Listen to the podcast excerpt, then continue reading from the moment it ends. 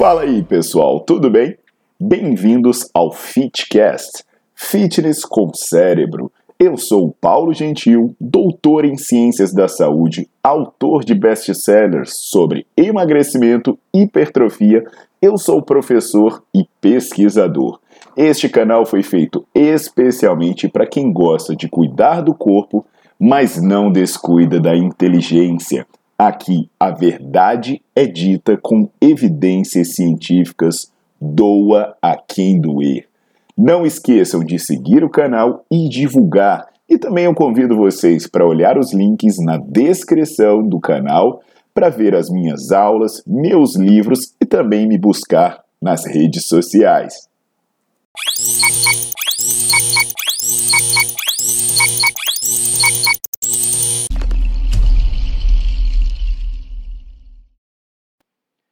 Fala galera, tudo jóia? Hoje eu vou uh, tentar responder né, rapidamente uma pergunta que me fazem bastante. É sobre se a pessoa deve fazer o aeróbio antes ou depois da musculação. Então as pessoas sempre perguntam: ah, é, eu devo fazer o aeróbio antes, devo fazer depois, o que, que é melhor, o que, que é melhor para emagrecer, o que, que é melhor para ganhar massa muscular. Isso eu vou tentar responder rapidinho, porque é um tema bem complexo, que envolve análises detalhadas das uh, repercussões fisiológicas e bioquímicas do exercício. Inclusive, eu tenho uma aula bem completa sobre isso no Netflix que eu recomendo que vocês assistam, tá? Principalmente se você for estudante ou profissional da área de saúde. Então, é, eu já peço para vocês deixarem o seu like no vídeo, botar para seguir o canal e prestar bastante atenção no que eu vou falar aqui. Então, turma, é, a gente precisa começar de algumas premissas aqui. Por exemplo, alguma pessoa pode chegar para mim e falar: ah, eu, eu queria saber como combinar aeróbio e musculação. E a primeira coisa que a gente tem que perguntar para essa pessoa, ok, por quê? Por que você está combinando os dois? De repente a pessoa pode chegar e dizer: ah, é para emagrecer. Olha, se a pessoa estiver pensando em emagrecer, é bom que ela revise os vídeos em que falam sobre o fato do exercício aeróbio não emagrecer, ah, os vídeos que falam sobre o exercício aeróbio feito na zona de queima de gordura não ser eficiente, e até mesmo o fato do exercício aeróbio poder favorecer o processo de acúmulo de gordura, porque aí a pessoa que está buscando emagrecimento ela não se sente obrigada a fazer o exercício aeróbio. A solução seria os exercícios de alta intensidade, conforme inclusive eu explico nas aulas do Nerdflix. E aí a pessoa pode se questionar se só a musculação seria suficiente. Sim, eu tenho aulas, são várias aulas explicando sobre musculação e emagrecimento no Nerdflix. E aqui eu dou uma pincelada sobre a musculação ajudar a emagrecer e também sobre a musculação favorecer o processo de queima de gordura após o treino. Então, beleza. É, aí a gente já mataria, nem precisaria responder a pergunta. A pessoa que também acha que é essencial para a saúde essencial não é. Não estou falando que é ruim fazer aeróbico, mas ninguém é obrigado a fazer. Tem uma aula que eu falo sobre tempo e eficiência lá no Nerdflix também, é, e sobre o uso de exercícios alternativos, e você pode ter uma boa saúde sem se obrigar a fazer o aeróbico. Agora, a pessoa pode gostar, pode. E aí, cara, se a pessoa gosta, ninguém vai contestar, tá? Desde que não haja contraindicação clínica, você é livre para fazer o que você quiser. O que, que acontece então? Vamos por partes aí na história. Sobre queima de gordura, fazer aeróbio antes ou depois, não faz diferença nenhuma, porque a gente saiu desse modelo, e aí eu reforço, vai assistir a aula no Netflix, ou então dá uma olhada no meu livro de emagrecimento, que antigamente a galera chegava e dizia assim, ah, é, eu vou fazer o aeróbio antes da musculação, porque aí eu, eu entro na zona de queima de gordura eu permaneço mais tempo na zona de queima de gordura enquanto eu faço musculação. Então algumas pessoas dizem, ah, vou fazer a musculação antes da aeróbio, porque eu já parto de um processo de depressão e entro mais fácil na zona de queima de gordura dos dois. No final das contas, isso não faz diferença nenhuma, porque o substrato que você usa durante o exercício não influencia no seu emagrecimento. Isso é um mito vindo do modelo metabólico de emagrecimento e que eu explico detalhadamente porque ele não funciona. Então, isso é simplesmente indiferente se você pensar no seu processo de emagrecimento. Então percebe, você além de não precisar fazer, se você porventura quiser fazer, você pode usar qualquer uma das ordens, que isso é indiferente. Agora, existe um problema em combinar aeróbio e musculação para os ganhos de força e massa muscular, que é o efeito concorrente. O que, que o efeito concorrente diz? As adaptações do aeróbio elas concorrem com a adaptação da musculação. Então, para ser mais claro, quanto mais aeróbio você fizer, menos você tem de ganho de força e massa muscular. Eu não estou falando que se você fizer uma caminhadinha, seu músculo derrete. Não é isso. Eu estou dizendo que é uma relação dose dependente. É impossível você ser maratonista e fisiculturista ao mesmo tempo no alto nível.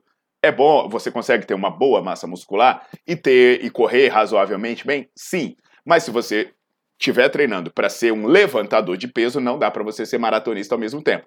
Existe um conflito fisiológico entre as adaptações.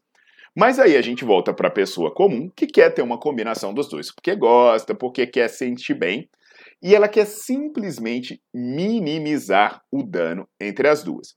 E aí a questão é como os estudos relatam sobre essa questão da utilização do aeróbio e da musculação.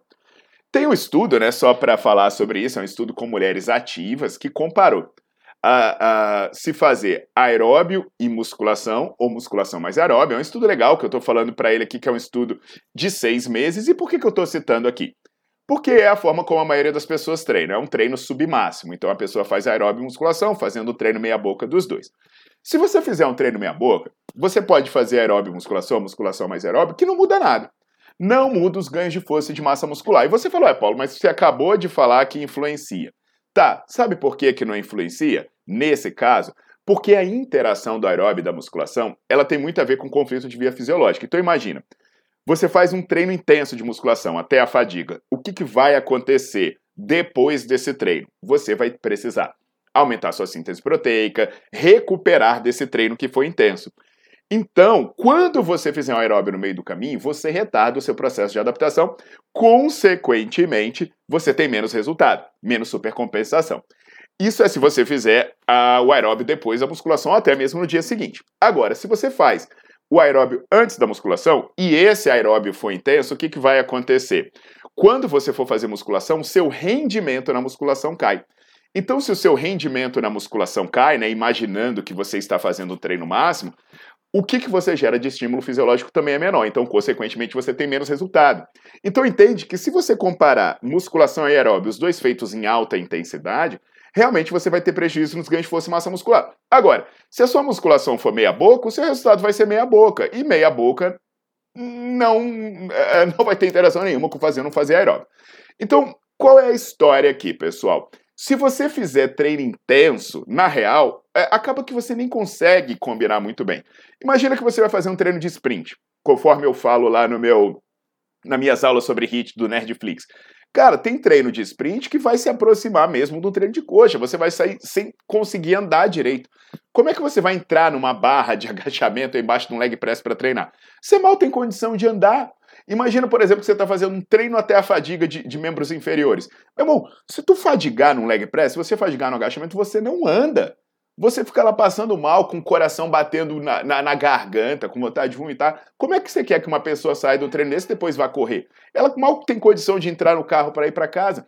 Então entende né, que essa lógica de comparação ela se aplica a um conceito muito limitado. A única, a única possibilidade que você teria, se você estivesse fazendo os dois em alta intensidade ao mesmo tempo, seria você trabalhar músculos diferentes, né? Aqui, por exemplo, eu falo de, de HIIT na corda naval, então você faz perna e aí você faz o aeróbio para membros superiores, você faz para é, membros superiores, aí você faz o aeróbio para membros inferiores. Então isso seria a única possibilidade. E ainda assim, se você está treinando em alta intensidade, você vai ter que ter cuidado com o intervalo de recuperação. Porque, por exemplo, você demora de 48 a 72 horas para recuperar sua reserva de glicogênio. Então, se hoje você fez um treino de sprint envolvendo seus membros inferiores, e esse treino foi bem feito, foi até exaustão, você precisa de dois a três dias para ter glicogênio para repetir é, um treino metabólico bem feito de coxa. Entende? Então, essa dinâmica que vocês vão me perguntar, é, eu faço aeróbio antes ou depois da musculação? Existem vários dependes aí no meio do caminho. Se seu treino é meia boca, você faz o que for conveniente para você, que a interferência vai ser mínima, tá? Partindo do pressuposto que você realmente vai fazer.